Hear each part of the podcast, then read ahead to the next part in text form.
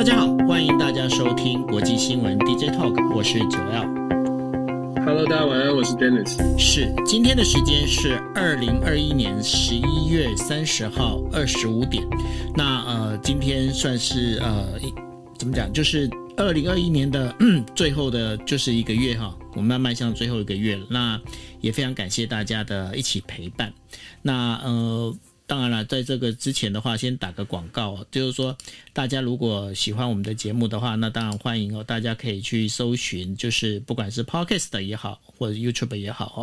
在 Podcast 上面呢，大家可以找两个关键关键的关键字，一个是 Dennis 全球政治笔记。另外一个呢是今夜一杯，那因为我们都会做同步播出。那另外的话，在 YouTube 上面大家也可以找今夜一杯哦。那欢迎大家能够订阅。那订阅的话，你们就可以就是呃，大概我们在上线的状况的话，就是我们播完之后啊，我们会把这个内容呢直接会丢到 Podcast 上面。那虽然呢现在在呃就是 Clubhouse 上面它有那个。等于说那个 Play On 的这个功能哦，但是我们会把它关掉，因为还是希望就是说，哎，大家如果可以的话，就直接可以在 Podcast 上面听，因为毕竟我们提供这样的一个服务哈。那希望大家呢能够用这样的方式来支持我们哦。OK，好，那我们呃今天为大家带来五则新闻哦。那第一则新闻当然就是必须跟大家讨论的，就是呃现在从上个星期五开始就一直在整个就是全球一直拉警报的，叫做奥米克隆哦。Omicron 的这样的一个病毒，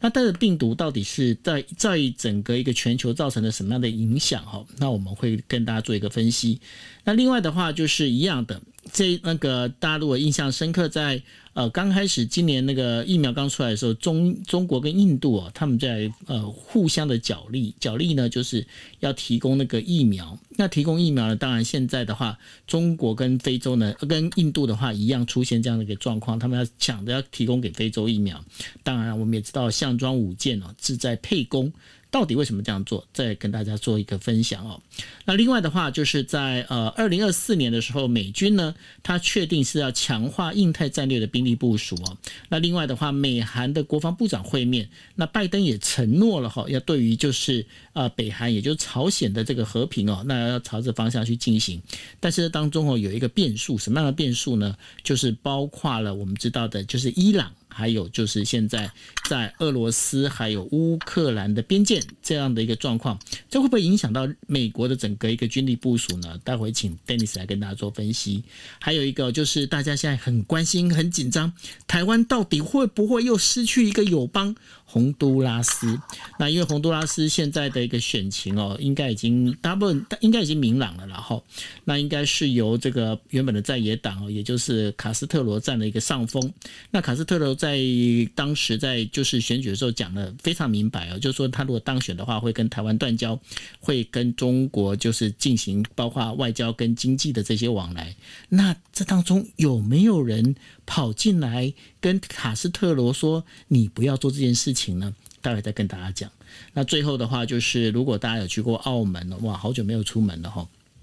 如果去澳门的话，最近澳门呢也在这整个我们在讲的，就是说习近平的那个算是共同富有的、共同富裕的这样的一个概念里面哦。那澳门的这个赌场的太阳城的赌等于赌王啊，也就是他的负责人呐、啊，那周兆华呢，他被逮捕了。为什么被逮捕？待会跟大家来做一个呃分享哦。好，那我们就进行到我们的第一则新闻。那第一则新闻里面呢，我们就提到了，就是这个 Omicron 这个病毒啊。那当然了，大家都大家都已经之前的话，在就是从星期五开始，大家就一直在讨论为什么要叫 Omicron 哈？为什么不那个这个什么？不是从那个 new 转成那个下一个应该是 New，那 New 的下一个应该是 She 或者是 XI。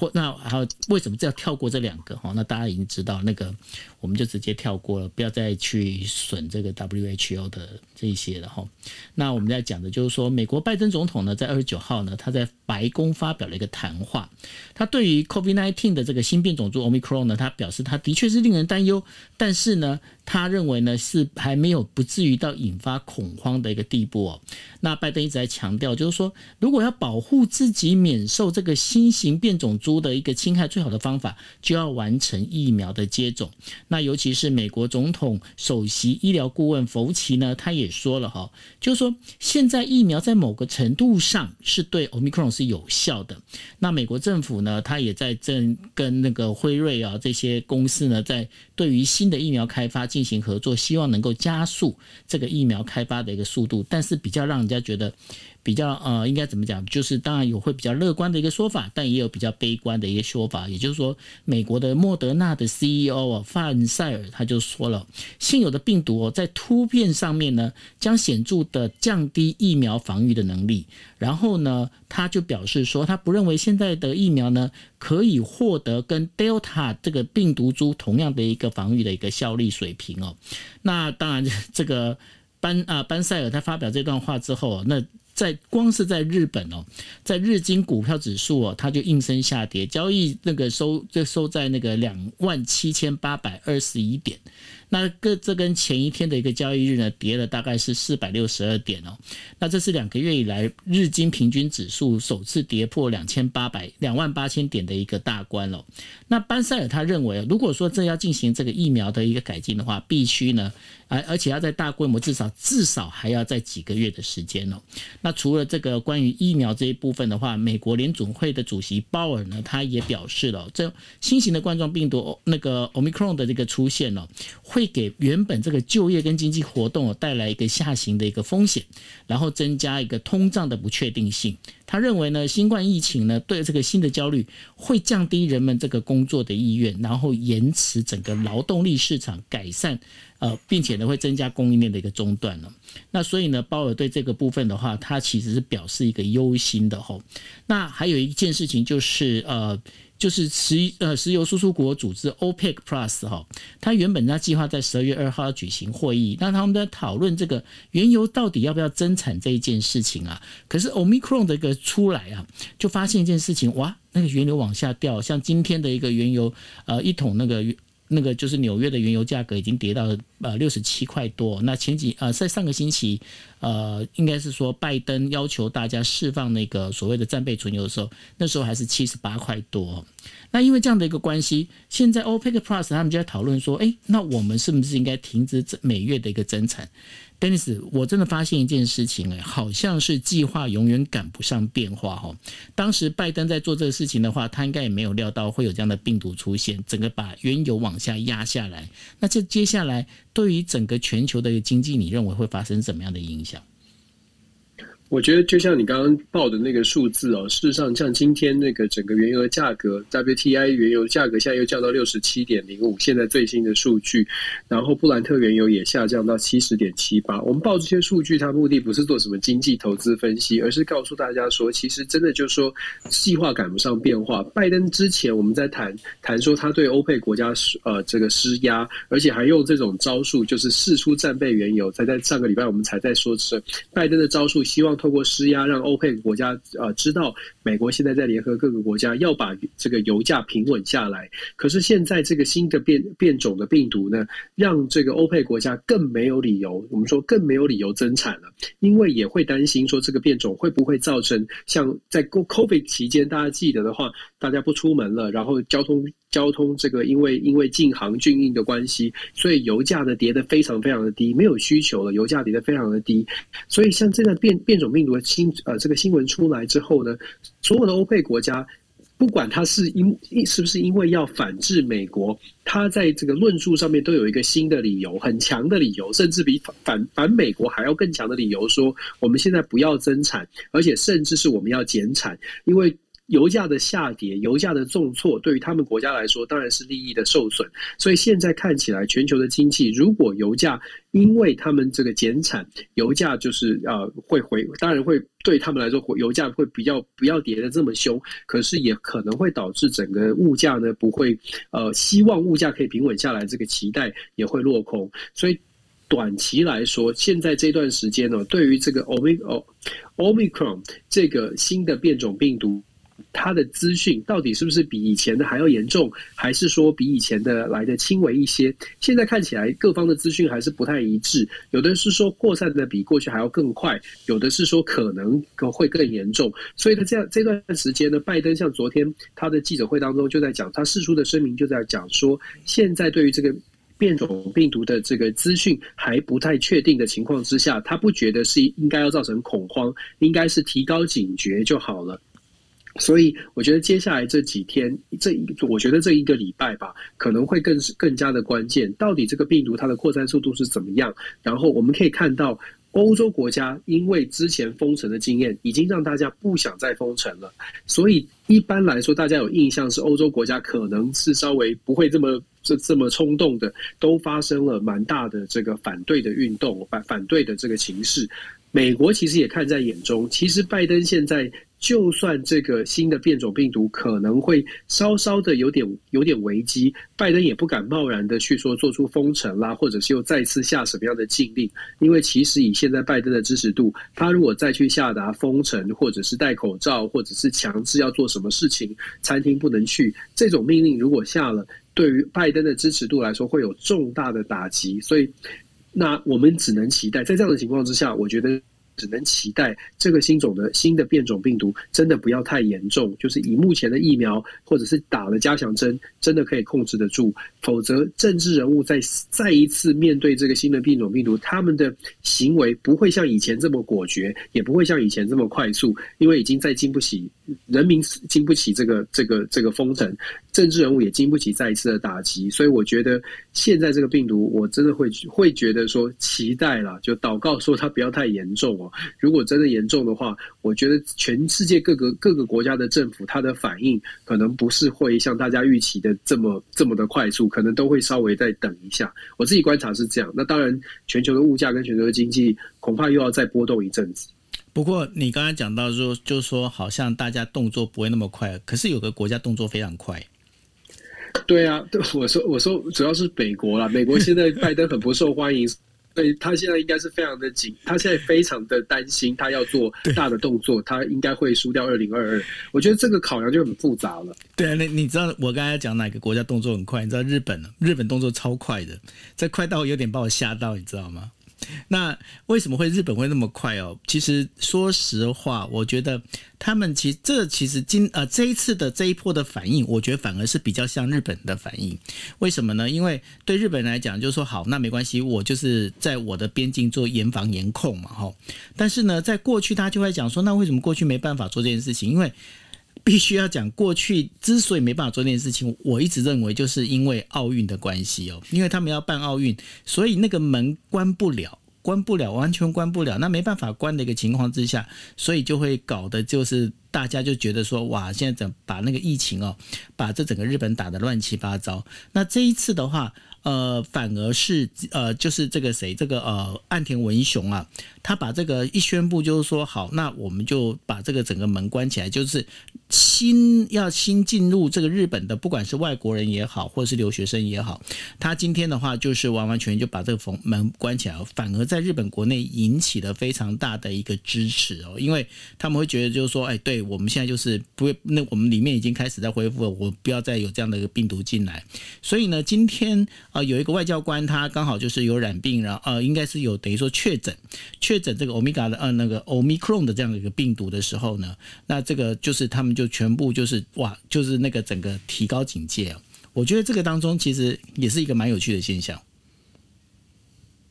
确实是啊，在各国你可以看到反应不一样。就像我们说的，如果你看美国，我我就会觉得美国可能会非常的小心，因为他现在经不起再再再再多的冲击了。那那其他国家可能反应就不一样，像日本现在没有奥运的担心，可能。会更加会稍微的更谨谨慎一点，跟这个整个社会的文化也有一点关系。我相信台湾大家也会做比较多的，也会多更小心、更谨慎的面对这种新的病毒。可是欧美国家可能真的态度会不太一样。是，那不过呢，我们聊到这个病毒的话，我们就必须要聊疫苗。那我们第二则新闻就要跟大家谈一下疫苗这一件事情哦。那在中国承诺向非洲提供十亿剂的 COVID-19 的疫苗之后呢，印度当局呢，他也立刻表示了，他们将随时准被迅速的将非洲哦发送更多的疫苗来对抗这个 Omicron 变种变种株哦。那印度和中国呢，他们各跟许多的这个非洲国家关系都非常密切哦。那因为北京呢，它向非洲就说：“喂，我要挹注更多的金额呢。”而且北京这样去决定的要投资的金额是超过一百亿美金哦。那印度也表示了哦，将要向四十一个非洲国家提供超过两千五百万剂的国产疫苗，印度国产疫苗。那这些呢，都是会透过呢，就是 COVID-19 的全球取得机制，也就 COVAX 来做配送哦。那印度外交部外交部发言就发表声明就说了哈，印度政府呢随时要支援受影响的非洲国家，因应这个 Omicron 的这样的一个变异变异病毒的那个疫情哦，那包括供应给印度国产疫苗呢，然后进行这个等于说对跟这些国家进行双边的这样的一个协议哦。其实，Dennis 你有没有发现一件事情？因为这个疫苗本身呢，其实又跟政治有关系。那但是呢，在非洲这个地方，呃。大家好像把这个捐疫苗这件事情哦，把它当成是另外一个就是政治一个角力。但是这个疫苗到底有没有那个平均，是不是真的可以这样子非常好的一个提出一个供应？你觉得呢？其实我们好久没有谈所谓的疫苗外交。今天从中国、印度在疫苗疫苗的这个供应上面去谈整个这所谓的角力。呃，我们之前很早的时候在疫苗刚出来的时候，因为当时疫苗比较稀、比较短缺、比较产量没有那么多的时候呢，各世界各国都在比说哪一个强国给给哪一些国家的疫苗比较多，跟他的外交关系是不是友好有很大的关系。所以我们那时候曾经有疫苗外交战这种讨论。后来呢，慢慢这个疫苗外交就比较少人讨论，因为疫苗变多了。疫苗变多的意思是说，各国其实要拿到或者要买到也不是这么困难。但是现在经过一段时间之后，我不知道大家有没有发现。呃，在台湾可能大家或者是在亚洲国家，基本上呢，一开始的这个当疫苗不太够的时候，大家会觉得啊，疫苗要打不打，要选牌子，要很多的政治上面的争论。可是，在非洲国家啊，或者是一些欧洲国家，还有像美国，其实一直以来都有所谓的 vaccine hesitancy，就是疫苗的对疫苗的怀疑。那美国其实在早在 COVID 之前，对疫苗的怀疑就已经存在了，在。美国有非常大的比例的人呢，他是从小到大都什么疫苗都不打的，连一般的有儿童的疫苗他都不愿意打。所以在 COVID 一出来有疫苗的时候，其实不打疫苗的很大一部分原因是因为。有一群人本身就觉得疫苗不是好东西，都是外来之物，就是要崇尚这个自然的状态的话，他就会觉得疫苗是不好的。那其实我们看到，在非洲国家，在这个疫苗外交的背后，有一些国家，世界上有一些国家，它的疫苗施打率并不高，或者冲不起来，除了。这个疫苗分配不均的问题之外，还有这个国家本身对于疫苗的接受度是不是长期以来就是比较低，也有很大的关系。那非洲遇到的状况就是整个的混合体哦，在非洲呢，其实只有百分真的除了这个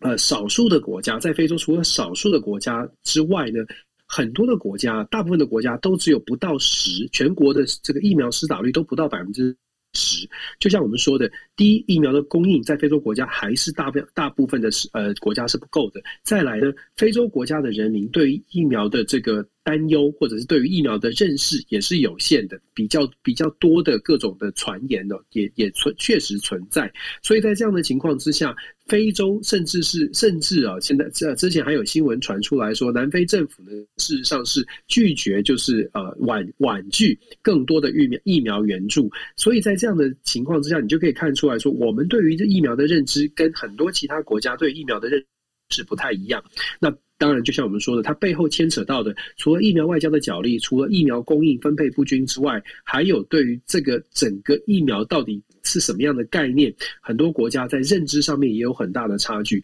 种种因素加起来。你就可以想象说，全球想说我们要把疫苗的提高施打率提高，然后产生产很多疫苗之后，就有机会提高施打率，就有机会把疫情控制下来。理想是这样。但是呢，就算有疫苗，人家不打，你还是没有办法。所以这个是一个全球的问题。现在，我想对于很多的，就全世界很多国家来说都很头痛了。我们作为台台湾，现在疫苗施打率现在蛮高的，我们也期待说，这个我们的这个概念，或者是我们对于疫苗的认知，可以让更多人知道。我觉得疫苗是是是，我可能我们我们的说法，我的说法，在认为疫苗是有害的。呃朋友的眼中，也是也会觉得说我们是。可能被洗脑吧。我事实上有学生就有跟我争辩过这件事情。他说：“老师，你知道吗？这个疫苗是有毒的，会对会会对身体有伤害。人体呢，其实自己有免疫系统。”他讲的很很很多的道理啦。他也他有他的论述。那我就想说，哇，原来我。认为说要打疫苗这件事情对他们来说也是一种偏见哦，所以跟大家分享我的经验，主要主要是说，哎，真的有不同的意见。那现在全球要希望施打疫苗的比例提高，然后希望可以因此来控制疫苗遇到的困境困境之一，就是除了公平分配之外，还有一个疫苗的认识有很大很大的差距，这些都是存真实存在的情况。其实看到那个呃，在日本有一篇报道，我觉得那倒是还蛮有意思，可以跟大家分享哦。就是说，呃，他们在分享一件事情，就是说为什么非洲哦这个疫苗施打率那么不高，有一个很主要的一个原因是什么样的原因呢？最主要是因为哦，非洲的这个平均人那个等于说年龄的中位数是偏低的。为什么叫偏低呢？因为呃，非洲所有的他们年龄他们的年纪其实都是呃比较年轻，他们整个族群是比较年轻，它不像说像。像西欧啦，或者是像亚洲啊，这个人数属于比较属于高龄化。大家如果有兴趣哦，可以去 Google 去找一个叫做世界世界人口金字塔这样的来看哦。因为我刚好在今天在跟孔医师在讨论的时候，我那个孔医师问我说：“哎，那南非到底它的一个就是老人的这个平均大概多少哦？”然后后来看到那个数字，其实还蛮有意思的。因为台湾的一个平均的老人的，就是在人口结构里面，它占了大概是百分之十，我忘了，好像是。十五还是八？那然后呢？非南非哦，我们在讲南非，南非的老人龄呃人口呢，它占的只是它全所有人口数百分之五点多。那为什么会提这个数字？一个最主要的原因在哪里呢？就是说，因为这个数字里面的话，代表一件事情哦，因为在非洲有很多感染了这所谓的这个 COVID-19 的这一群人哦，这是他大部分是年轻人。那这群年轻人呢，他们会有一个状况，就是说他们感染之后，他们比较不容易重症。那不容易重症，它甚至有一些是无啊、等于说算是一个呃。应该怎么讲？就是呃无症状的这样的一个状况出现哦，所以使得他们就对于这个打疫苗并不是那么的积极哦。那所以呢，有这样的一个说法，那这也是同时，就是说我们现在在看这个 Omicron 在那个呃就是南非起来的时候，到现在其实大家对于呃只知道说感感染力增强，但是对于它的重症化以及就是对于那个包括疫苗本身是不是对它是没有办法有有效的防御这两件事情呢，到目前一直没有办法有。有比较好的一个数字出来的原因也在这一边，因为呃这当中的话，其实跟人口结构还是有一些关系哦。那所以呢，呃，老实讲，我觉得说整个事情里面我们必须加强警戒。但是呢，我觉得就像我之前有分享过，呃，在呃大阪的就是呼纳贤之医师哦，他有他就在讲一件一句话，他说今天不管是什么样的疫苗哦，重要一件事情就是勤洗手、戴口罩，把自己先顾好，这个是非常重要。当然，你如果可以的话，你还是去打疫苗，这是非常重要的一件事情。对，嗯，我觉得你你讲的没错。我觉得我稍微刚刚查一下数据，跟大家补充一下。你看非洲的这个平均的寿命哦，非洲的男性，非洲大陆平均寿命只有六十三岁，相较于世界，像日本都八十几岁，非洲只有六十三岁，就呼应你刚刚所说的。其实，在非洲确实这个所谓的年长的人口相对来说是真的少的。对，平均的寿命，男人是男性是六十三，女性是六十六，你就可以看出来，对于疫苗的期待，可能也是因为这样子有所差距。是，那这是一个说法，这也是提供给大家可以做参考哦。好，那我们进入第三则新闻。那第三则新闻要讲什么呢？就是美中在印太地区的军事竞赛呢，其实是越来越明显。美军呢计划加强与澳大利亚的军事合作，并且努力在南太平洋还有非洲，啊，不是非洲，菲律宾。要发展军事基地，然后呢，在中东还有东欧地区哦，现在最主要的问题是会卡在就是中东跟东欧地区，伊朗跟俄罗斯的威胁正在增加哦，这会阻碍到原本美军计划在二零二四年的时候将目标完全就是转到就是针对中国的这样的一个计划哦。美国国防部在二十九号的时候宣布哦，已经完成了美军最新的一个部署。因为呢，这个部署的一个命令是在今年二月的时候由拜登总统指示，呃，国防部长奥斯汀哦，针对全球范围重新评估美国的军事人员和部队部署。那在五角大楼，五角大楼的一位高级官员他是这么讲哦，美军将重点放在中国，减少到其他地区的一个部署，强化印太地区的一个准备活活动。那这当中最主要一件事情就是大家都知道的话，就是八月的时候美军从阿富汗撤出呢，其实就是为了这件事情哦。那尤其是在印太地区呢，扩大军事基地。九月的时候同意增加澳大利亚的飞呃战斗机还有其他飞机巡逻部署的次数，并且呢，希望能够恢复菲律宾军事基地的这个基础建设，同时在南太平洋帕劳呢建立一个基地哦。那如这当中最主要的原因是为什么呢？是因为呢，他们在评估，如果万一台海或者是南海这边哦发生战争的话，中国很可能会大量的使用导弹来袭击美军。那如果美军将兵力集中在少数几个军事基地呢，它就会有兵力骤降的一个风险。在紧急状态之下，必须确保哦可以有一有。不同的基地能够分散部队，而且呢，美国军方呢，他还将军事基地建造弹药还有燃料储呃燃料储存库哦。这件事情，因为它当中如果要从西海岸。到西太平洋去集结兵力呢，大概要花三个星期的时间。那那万一如果跟中国引发战争的话，这个弹药跟那个加油的补给都会发生困难哦。所以对美军来讲，它在强化这个整个包括南海还有包括南太平洋的这整个一个呃军事部署有它的一个必要性。但是你觉得它现在整个一个转移里面，这个包括俄罗斯还有包括伊朗的事情，会不会去耽误到？这个美军部署到这整个印太地区的这样的一个行程呢？其实我们我们在台湾大家看到的新闻就是讲说，在那个阿富汗撤军之后，美军的部署完全调动到亚太、印太地区，确实是如此哦。就是说，美国现在在很多的在军事的准备、军事的部署上面，确实是以中国为主要的、主要的竞争的对手对对象，所以他在亚太地区的军事部署是确实是强化了，透过调动的关系，确实是强化了。在这边呢，我们就要去思考着说，那。对于呃，当然我们也大概之前也谈到了，那中东地区还有呃北非这个沙乌地阿拉伯地区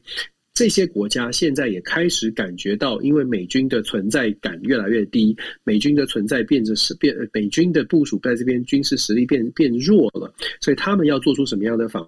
犯他们做出来的动作会不会间接的威胁到美国，或者让美国觉得也许未来在中东地区出现什么样的变化的时候，美国要重新来调整？这个是美国在整体全球部署的时候要做的思考之一哦。那目前如果我们不看这个长期的远，不看这个远虑，先看近忧。以中国来说，现在看起来中国跟俄罗斯的关系也拉得很近，因为能源能源的这个利益的问题哦，中俄之间现在越走越近。在这样的情况之下，美国就要在印印太地区的部署可能不断的要再增强，可是以美国自己口袋里有限，就是我们在刚才讲说，呃，共和党民主党之争让美国的国力能够投射出去的变得有限的情况之下，美国要怎么样能够加强印太的部署呢？最好的办法就是透过日本、韩国这双拳合击哦，左右手，不管是支店长啊，还是韩国也派出这个军事来帮忙，关键在于日本、韩国的角色是不是愿意站在美国这一边。韩国呢？日本大概没有太大的问题。对于美国来说，韩国为什么我们会会谈说，呃，现在这个礼拜正在马上要发生的是双方的国防部长的年度高级会军事合作的会议？为什么那么重要呢？是因为美对美国来说，如果在印太地区要要加强部署的话，韩国的角色跟韩国未来是不是会坚定的继续站在美国这一边，就变成非常重要。韩国跟美国的关系，当然在军事上的合作，这毫无疑问的。其实韩国也只有靠，也只能依赖美国。只不过他们在态度上面，会不会因为即将到来的明年三月九号？剩下不到半年的十四五个月的时间而已。明年三月九号，如果换党执政，他的态度会做出什么样的改变呢？这是韩，这是美国要去关注的。为什么这么说？其实文在寅代表的比较进步派的政党啊，共同民主党，他们在过去从一零二零一七年文在寅上任以来到现在，这过去的四五年之间，韩国其实不断的希望跟北韩的关系可以降温，甚至文在寅在近期有不断。在强调说，希望跟韩北跟北韩签签署所谓的中战协议哦，中战协议。过去一九五三年七月二十七号，美国跟韩国协就美国协助南韩跟北韩签订的是所谓的叫停战协定。这个停战协定签订之后呢，维持到现在大概六十至今六十八年哦，基本上是一个停战的状态。可是它不是中战，所以文在寅提出所谓的中战协议。可是中战协议引发的是北韩的回北韩的反应，虽然是稍微的正面，可是如果大家知道，就像军以正就说这是一个很很很有趣的点子哦，比较正面的回应。可是在此同时，北韩其实也传递出来的讯号是，如果你真的要签所谓的中战协议的话，有条件，条件是你要至少呢。北呃驻韩的美军就算不撤离，你至少要能够叫得动驻韩美军哦。我们说叫得动是指说，从一九五三年签的这个中呃停战协议当中，其实当时的总统李承晚把韩国军队的控制权交到美国的手上，这个是韩美双方在这几年所有的军事合作会议上面都在谈的一个问题。文在寅政府一直希望。把韩国军队的控制权，甚至是驻韩美军的指挥权，在战争时候、战争发生时的指挥权拿回到韩国的手上。这个争议是韩美之间未来继续争争议的焦点。美国之所以不愿意让韩国能够享有所谓的战时控制权，他的担心就是在印太战。这个部署当中，美国希望能够掌握主导权。大家可能不知道，就说呃，可能可以更进一步去思考，为什么战时指挥权是很重要的？听起来好像没有差别啊，反正平时是韩国韩国自己管嘛，然后战时的时候是美国美国来负责指挥。可是你如果长期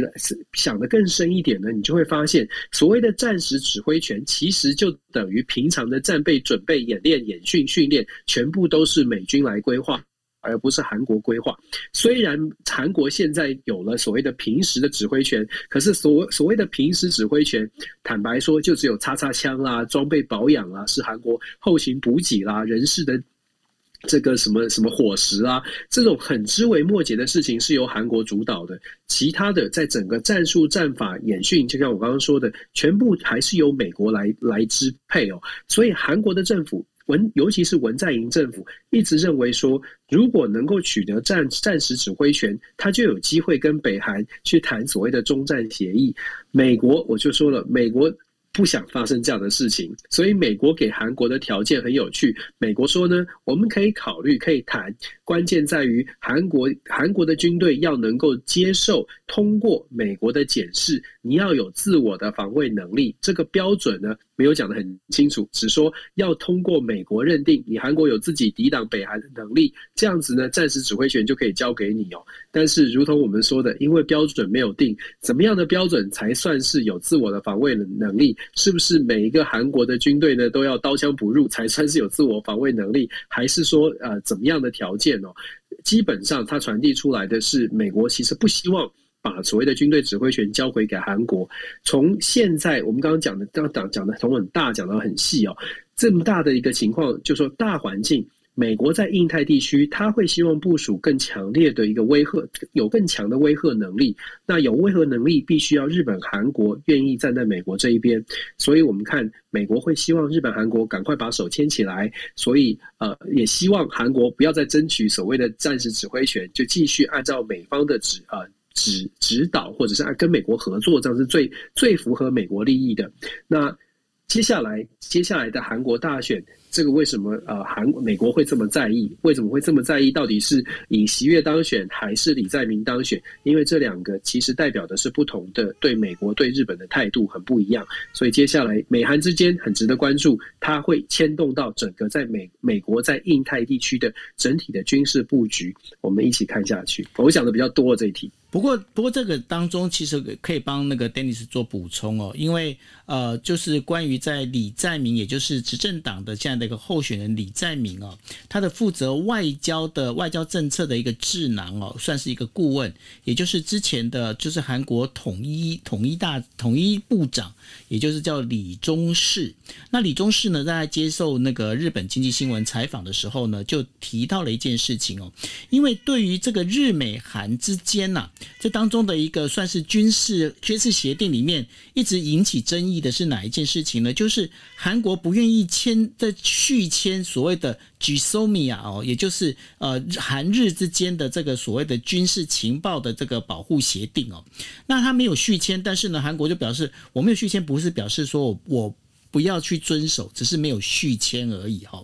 那然后呢，这个就是李宗士他就表示，他说对这件事情的话，他表示尊重，也就是说，对于日韩 GSOMIA 这件事情呢，他其实他是采一个算是比较姿态放软的一个的一个状态哦。但是呢，他又强调了一件事情，他强调什么事情呢？他认为啊，就是说韩国的外交安全保障上头啊，当然韩美同盟这件事情呢是绝对是没有错的，但是呢，他有强调一件。事情就是说，但是韩国跟中国的哈这关系的改善，这也是不能中断。为什么呢？他说，韩国国内的一个总生产，也就是 GDP 里面的四成啊，是靠了就是跟中国贸易的这个输出啊，才能够得到这样的一个重点哦。所以对于整个李宗士来讲，也就是说，在呃这个韩国的执政党，也就李在明这个呃这个候选人哦，他的这整个一个智囊团里面，其实在某个角度里面。他还是比较向中国倾斜的，你觉得呢？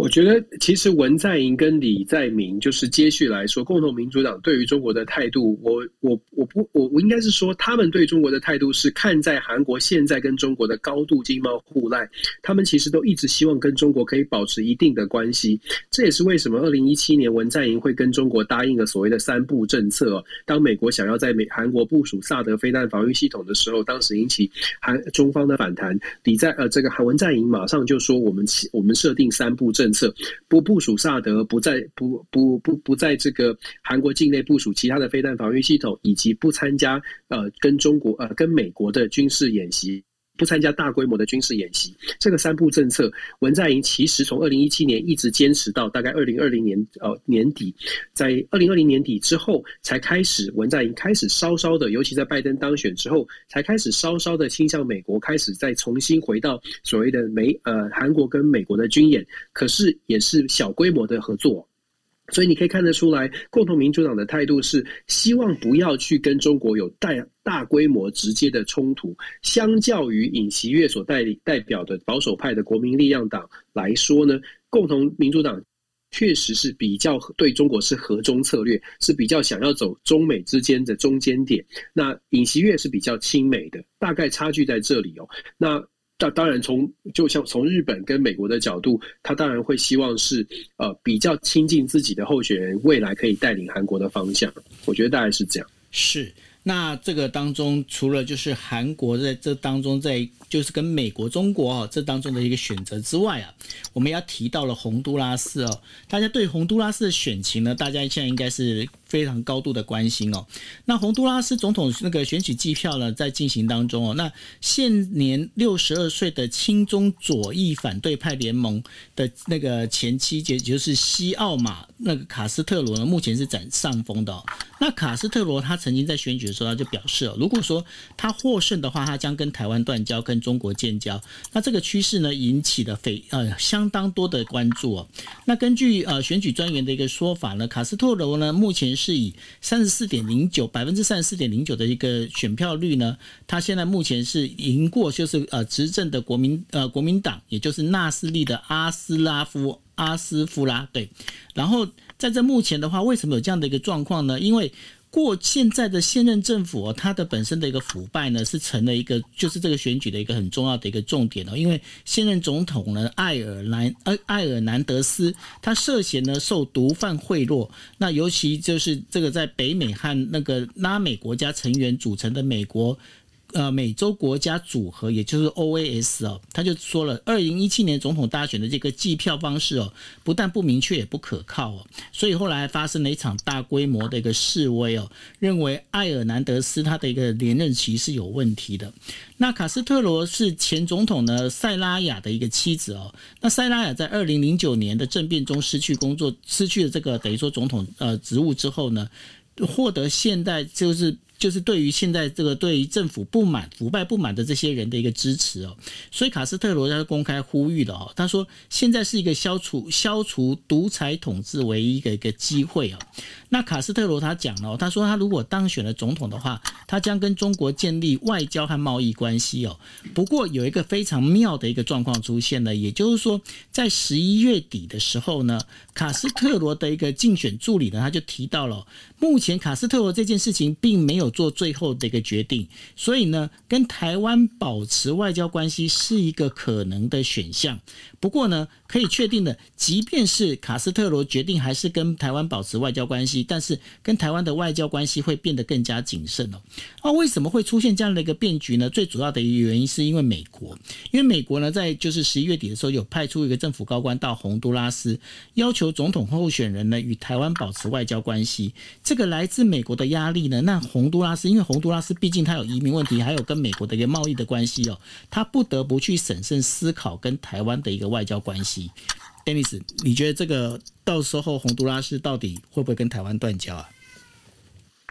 我觉得挑战很大，挑战很大的原因是因为台湾跟洪都拉斯确实我们有很很久的外交关系，那美美国也确实透过台北法案很努力的在帮台湾维持中南美的国家，洪都拉斯、瓜地马拉跟海地，其实这几最近这一段时间真的很短的这半年之内遇到的冲击非常的多，国内的冲击。一定会让这些这些地方的国民或者是政治人物去思考，怎么样从外部来到拿到资源，拿到一些援助。那你知道，两岸的关系其实对于这些呃中南美洲的国家而言，他思考的不会是不会只是很单纯的就是友谊，他会思考的更多是很实际的金钱的利益。哪一个国家可以马上的丢钱过来？不太可能会去思考说，哎，民主啊，价值比较长的是发生发生的，法院法常发生的是哪一个哪一边可以给比较多的？那现在是美国全力的在 hold 住这样的一个有我们帮我们在 hold 住这个邦交，但是它能够 hold 住多久，这是可以值得我们继续去观察的。那当然，就像我说的，挑战很大。如果我们从非常个人的角度哦来看这个呃 Castro，就是呃他自己对于。台湾的关系，我必须说有一点点更大的危机，或者是我会说挑战的原因，是因为其实她的老公，就像刚刚九欧所分析的，她的先生是之前的洪都拉斯的总统哦，就是在二零零六年到二零零九年是洪都拉斯的总统，他是这个呃 Rosell，就是呃台湾叫做翻塞塞塞拉雅吧，对对，Manuel 塞拉雅呢 Rosell。他呢，在二零零九年被推翻之后，他是一个军事政变被推翻的。你知道这个事情发生的时候，塞拉雅他被他被迫这个被赶出呃洪都拉斯，流亡海外。他的家人其实，在二零零九年的时候，没有跟他一起走的家人呢，事实上在洪都拉斯向各地的盟国邦交国寻求政治庇护。你知道台湾当时给了给了他们家人部分家人政治庇护，但是没有给他太太政治庇护。哦。就是今天当选的，即将宣布当选的他的太太。我们台湾当时做的决定是不要激激起更大的政治纷争，因为觉得当时的政权已经移转了，所以我们给了这个塞拉雅的女儿，因为当时她怀孕了，而且带着一个五岁的孩子，所以我们台湾给了她的女儿最小的女儿政治庇护，但是没有允许这个他的太太，就是现在的即将当选的总统卡斯楚进到我们的大使馆发给他政治庇护哦。这个是个人层面的，我不晓得这个会对他来说会不会有什么影响，我不晓得 Castro 会不会觉得可以理解台湾当时的决定，但是我不知道九欧你的感觉是什么，但我会看到这样的新闻跟这样的消息，知道这样的消息之后，我会更加的担心现在的 Castro，他虽然可能在美国的要求之下维持一定的邦交，可是，在时间再过一段时间之后，是不是还愿意？呃，继续维持着台湾跟洪都拉斯的邦交，在个人的层面，在国际政治的角度，在洪都拉斯自己本身的利益的层次，能是不是会继续坚持下去？我会觉，我老实说，我会觉得有点担心，尤其是在个人层面有这样的一个历史的话，我会我我挺担心的。其实，这个你听你这样讲起来，我就觉得跟那个当时柬埔寨好像哦，当时台湾就是押错宝啊。当时吗？对，其实我觉得政治人物也是人啊，就是我因为我我看到这个，我最近在观察洪都拉斯选举的时候，我就特别去观察，就是特别去查这个，才才发现我们在二零零九年的时候有做这样的决定。然后当时我就在想说，哎呀，这个有点不太好，不太妙。对，这个其实我不知道哎、欸，我觉得我觉得台湾好像经常在外交这个这个领域里面，是不是是不是功课做的不够深，还是怎么样？因为。感觉上，外交人员应该是至少你应该是就是刀切豆腐两面光，对不对？那在你在做很多事情的时候，你还是得要把那个。想得远一点，想的你至少要有两两面政策。但我不晓得说为什么，因为这样的一个状况已经不是只发生在就是你刚才提到的洪都拉斯，像我之前我遇到的那个柬埔寨，柬埔寨过去也是一样啊，就是呃过去台湾政府没有去等于说押宝在洪森身上嘛，那所以都后来洪森的话就当然是对台湾就不是那么的友善，这也是一个。那另外的话就我还是经常在提到当当年那个。呃，安倍晋三他在等于说在野的时候，他到台湾来，他也没有受到非常好的一个对待。那这些东西的话，我觉得说不知道哎、欸，这个 这个 Dennis，这应该是你专业。这个我觉得这很，我觉得我必须说这个，我我必须说这外交工作其实很难，因为没有人可以预测未来。就像大概没有人想得到，当时这个塞拉雅被驱逐，他的太太将来有可能变成未来的总统。当时。十二年前，大概不会有人预测到这样的一个结果。嗯、那我只。我我们我们现在从新闻上，我也只是从新闻的资讯上面得到这样的消息。我不确定当时呢，保护了他的女儿的时候，是不是有譬如说给他什么样的援助？虽然没有让他进使馆，给他政治庇护，有没有其他的援助？这个部分就要去追，就可能要更深入的外交官，实际第一线的才知道当时的接触的情况是什么。不过就像你说的，其实台湾的外交真的是很难做，就是外交官，我们自己在外国外哦，可以感觉得到外交人员是很难做的。你讲到一个最重最重要的重点是，来自于台湾，就是来台来自于台北外交部，是不是给他们一个完整的一个策略？就是我们整体的外交策略是不是有全盘的配套，而且是中长远期的规划？我觉得这个可能可能是大家还可以一起进步的，有空间有进步的空间啦。这样说，嗯，在因为在我当时我住日本的时候，在日本的那十年里面。我是可以很感很明确明确的感觉到，就是说这个当中有很多的，就是应该怎么讲，驻外单位哦，跟那个就是外交部之间，其实有很多的一个隔阂，用隔阂要打双引号，隔阂的这样的一个感觉出现，所以啊，我觉得。毕竟哦，这打外交，外交本身也是一种战争哦，它也是一种国防的另外一种延伸哦。所以呢，我觉得这台湾的部分的话，在对于外交这一块，是不是能够更加，就是在很多事情上有没有办法再更加一点点劲？因为我知道外外交人员已经很努力了，我必须讲实话了。当然，就是说再加一把把，再加一把劲，会不会好一点？我不知道。只是说，就我自己在过去的经验里面，其实我是对这件事情还蛮是蛮担心的，就是了。嗯，好，嗯，一起一起一起加油，我们给给他们给外交第一线人员加油啦。那那我觉得有一些有一些建言，就是希望希望就是真的决策者，大家可以想一想。我觉得政治人物也是可以一起想一想。是啊，好，那我们进入我们第五则新闻了。那第五则新闻是太阳城集团的负责人呢，周兆华呢，在上个周末因为涉嫌跨境赌博被捕哦。那这场。这场逮捕呢，其实是整个逮捕令是由中国浙江省温州市的官员，他以涉嫌经营严重危害中国社会秩序的跨境赌博组织为由哦，对这个周兆华发出逮捕令哦。那第二天，周兆华他就整个被逮捕了。这也使得二十九号的港股哦，港股这个澳门赌场的这个相关的股票呢，整个交易呢价格暴跌。那今年三月哦，中国政府它禁止在中国大陆进行赌博广告，还有促销活动。澳门官员呢，在九号的时候还宣布了一项收紧赌博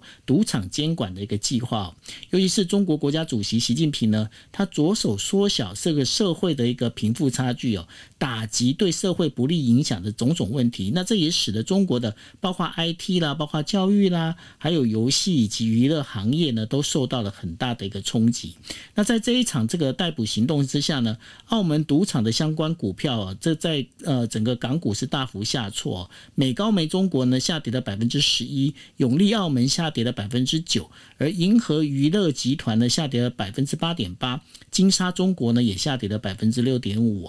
那尤其是在这整个因为疫情的关系，到澳门的游客呢人数急剧下降下降。那然后呢，也造成了就是现在呢，在整个澳门哦这边有注册的，这包括了就是赌博啊相关的这些人呢，呃，这个等于说赌家，等于说这个经营赌场的这些哈，总共过去从两百家呢，一直现在已经降降到了剩下八十五家哦。那对于中国在这样的一个打击之下哦，它包括的香港跟澳门哦，好像也开始在缩紧管理了哈。那在这整个一个状况之下，你认为这个整个中国它未来的一个态势会怎么走呢？我觉得整个中国我们很难说，就我我只能说，现在感觉起来气氛上面确实在就是说紧缩，就是针对很多的事情，它的控制是更加的严格的。所以这次的澳门的事件呢，给大家再次的告诉大家，就是说现在在中国大陆呃相关的，就是呃不管是香港还是澳门，过去可能相对比较自由、相对比较有空间的地方，呃特区，现在开始也会受到比较严格的限制，有。尤其是当今天我们看从新闻上面的的分析是，像澳门的赌呃赌博的事业，或者是娱乐事业，或者是香港的娱乐事业，跟中国大陆内部有影响、有连结的时候呢，它的管制就会更加的严格。以前可能在澳门没有没有太多跟内地的连结，可能还会有一点空间。现在这个空间也在压缩当中。那这次的事件，我觉得我看到的是整个中国对于所有的应该是全面性。的呃控管会更加的严格，不过我必须说，我看到这个新闻的时候，我第一个瞬间我去查了这个洗米华，然后读了看了一些相关的资讯哦，嗯，我觉得这好像好像传统的。这个香港电影哦，就是小时候的那种香港电影的这些故事背景，然后看洗米华的发迹过程，真的好好好港澳的感觉。然后他自己本身，至少我看照片看起来也是一个很很很，就是就是那种，就我不知道你你有没有看过《大时代》，反正就是那种丁孝谢那种样子的，我觉得很酷的那种黑帮老大，然后又梳油头，然后。然后好像很很有一声令下，这个小弟都会出现的这种人，就是我可能小时候香港电影看太多，所以看到他我不会觉得很很反感，有违和感，对吧？对，我对我我这样会不会觉得是？我不知道是不是受到这个香港香港当年香港电影影响很深。其实我们当年我们当年还蛮酷的，我们当年都是受到香港电影影响很深啊。对啊，对啊，就是说，香港电影当时，香港的电影或香港的当时的这个流行文化，对于台湾影响蛮深的，真的是影响蛮深的。但近几年，你就可以看到，当我这样有点扯的，就好不知道算不算，大家会不会感觉扯很远？可是我真的觉得，当你的整个社会变得比较紧绷，它的创意空间变小的时候，你就会发现它的软实力也在衰退。嗯。的确是这样子啊，所以说，呃，接下来就也不晓得说香港跟澳门接下来会怎么样变化，我们就大家就就看吧，那个也只能这样子哦。对啊，我觉得香港可能没办法再没没办法回，已经有点回不去了。我最近有一些机会，有一些在这边，在我们这边有一些香港的朋友，呃，从从香港来，然后有很多很多的这个呃，关于香港生活，他们有很多的很多的意见或者很多的。担心跟不满吧，就是整个香港的社会的情情况变了很多。当然我知道，也许有一些香港的朋友他会觉得，哎，现在这样没什么不好。可是出来的我们听到的就会比较像是比较担心香港未来已经再也不像过去有空间有言论自由。那我们可能我接触到的是学术圈的朋友，他们就非常积极的在想要找呃海外的工作，不再想要待在香港，因为担心未来的整个发展空间会受到更大的限制。有的时候蛮感慨的。就是当你要离家离家背景，尤其是到了中年之后，呃，才发现自己的家园变了变了样子，担心自己未来的孩子没有办法有比较自由的空间的时候，那种担心，我可以从他们的他他们的言行，还有他们的对未来的这个有有点沮丧，或者是没有方向，我可以感受到那种压力，我也是觉得呃很为他们，很希望可以帮他们做点什么，但是不知道就是个人的力量能够做到多少，就是。是啊，这也就是为什么为什么我们在讲说我们自己台湾这边呢、我们自己要好好的要振作，然后我们自己要好好的就是把自己照顾好的很主要原因哦。因为真的，因为像我记得我那时候在呃温哥华念书的时候，那时候你知道本来那个温哥华那边哦，就是在我们在念书的时候，我们大概那边就是有三三个国家的人，这应该说三应该三种语言的人啊，怎么样呢？就是包括讲中文的，就是台湾过去的，还有讲就是粤语，就是香港过去，还有讲日文的。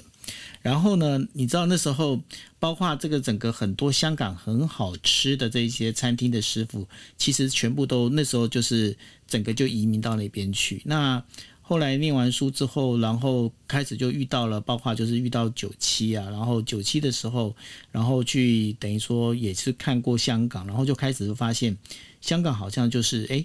感觉上跟过去。就是英属香港的时候，那种感觉就真的差好多。那慢慢的，那就发现有很多的香港人，他们开始要选择哦，我到底应不应该再继续在这个地方再待下去？那如果不待下去，我该去哪里？然后有种种的，你就必须就像好像这样，像你刚刚所讲的，你可能到了一定年纪的时候，你才能够，你你反而要选择，你是不是要离开家乡？那种感觉其实有点凄凉。对，就是我我可以感觉我我。因为我们最近常常就是跟我们的香港朋友聚会，我就真的有这种感受，就是对于未来的一种不确定性。而且他们在香港本来真的就是学校里面的教授都好好的，非常的稳定，大家可以想象。然后现在在生活上面必须要重新思考自己的未来的人生，而且到了一定的年纪之后，其实蛮蛮蛮不容易的。所以我会说，就像我刚刚讲的，我我有有时候就会觉得台湾真的可以可以做得更好吧，就是大家互相的。想一下，我们怎么样把我们自己做得更好？你刚刚也讲了，怎么样把我们自己做得更好？我一直都讲说，台湾要更团结嘛，不同的意见可以交流，就有机会让大家变得更好。那不知道就不晓得大家愿不愿意，愿不愿意这样这样互相包容，互相往前走吧，一起往前走。嗯，没错。对啊，没关系，我们还是要乐观的看待。Holiday season 快来了，还是要比较正向一点。我还是要这最后还是要正向。结果你黑色星期五你买了什么东西？哦，我必须说，今年真的很差哎，就是整个整个的那个折扣也不是很好，这应该是全美国的同同感吧？就今年的折扣也不是很好，然后折扣的这个比例也不是很高。对，我们家是买的那个，哎，也没没关系吧？我我们家买的 Dyson。就是那个吸尘器，嗯，就是就是那个没有没有神呃，那叫无线的嘛，就是不会不要不用电线就充电的，对对对，用充电，对对对，Cordless 那个那个吸尘器，哎，真的好用哎，我这样有没有打广告？真的好用哎，好夸张哦。可是我跟你讲，本来我跟你讲，我有一只哦，但是呢，它有个问题，它电池老化的很快哦。哦，是吗？对，哎呦，我希望，我希望我的不会，我希望这个新新的新的可以可以撑久一点。我不骗你哦，我觉得我我也这不不瞒不瞒你说，我们这这个你知道，Amazon 都有很多的 review。对啊，这个讲出来没关系，大家笑一笑哦。Amazon 就有很多的 review，在美国 Amazon 买东西，你都会下面看一些很多评价哦。嗯、你知道我曾经，哎，我不知道有没有讲过，我曾经做过那个 Amazon 的 reviewer。而且是全球有排名的，我全球排名曾经一度窜到九百多名，全球哦，全球。哇，wow, 对，全球算到九百多名，那九百多名的 reviewer 代表什么？代表就是你会有很多的产产品是可以去，就会送到，就会问你说你要不要帮忙 review。当然，他的条件就是说你要你要写正面的 review，就可以给你免费的那个免费的产品嘛。所以，所以曾经我有曾经有一段时间，两三年前，曾经有一段时间，常常是在拍照片、拍影片，然后 review 各种的商品。所以我们家里面有一大堆的不同的商品，直到后来后期。期呢，我发现越来越多，这个也没有什么贬义之意哦。但是我后期发现越来越多的这个呃中国大陆制的产品厂商，他们做呃非常类似，像像 Dyson 这种，我们家吸尘器就好多台，嗯，那他们做非非常类似的产品，然后然后在 Amazon 的平台上面卖，你可以想象那个 Dyson 那么贵，他们的便很便宜嘛？对，就是说。非真的是价钱是非常便宜的，不管在玩具啊、生活日用品都可以很便宜，但是都很像那个名牌的东西。那、嗯嗯、他们就透过我们透过 Amazon 的 reviewer 呢，用免费的商品用 reviewer，然后给很高的评价，然后卖的不错。可是我后来不做的原因，是因为后来我发现，就是说呃，我做不下去。因为有的有的产品真的是太真的是不行啦，真的是真的是没有办法给他正面的评价。后来我就干脆不做了，写不下去，就写不下去了。所以对我自己忏悔好了，我以后我不再也不做这种事。不好意思，大家真的 Amazon 的评价不要随便乱乱相信，很多都是很多都是五星评论是写手。不过，Dennis，你知道吗？这种这种评这种洗评论不是只有在美国发生诶、欸，日本也一样有、欸。哦，我相信是啊，因为这种网络网络电商真的会是这样啊、欸。因为你你就像你买东西，你会看评论吗？我会耶、欸，你会看评论哦？我会看呢、欸，而且我会看那种很认真的。哎、欸，你知道为什么我可以我？我跟你不一，我我你知道我跟你不一样。是，比比方说我，我我会去看那个有没有 Google Google 上面不是都有，因为你要去找一些店家哪哪些好吃的，对不对？对。但你知道我都会看什么吗？我都我都不看好评，我都会看都看复评是是，我都看复评。那因为看复评，你就会发现一件事情，因为什么发现发现什么事情？第一个复评，它肯定不会是店家请你来写的，对不对？对对对，这是对的。对，这是第一第一件事情，所以这个它的本身一定它不会是店家请你来写的。然后第二个呢，如果他写的复评，你会发现说你这写的根本就是 根本就是狗屁倒灶乱写一通的话，你就知道说，嗯，这家店家应该还可以。那有些你知道有些会怎么写？他在写一些餐厅的时候，他不是告诉你说这东西，比方说啊盐加太多啦，面太硬啊，他不是，他想说，哦，就是那个氛围不对，气氛不对。我想说这什么鬼东西？这个就我就直接会去。所以我在看 review 的时候，我最喜欢看的就是看复评，然后因为有些复评真的超好笑的。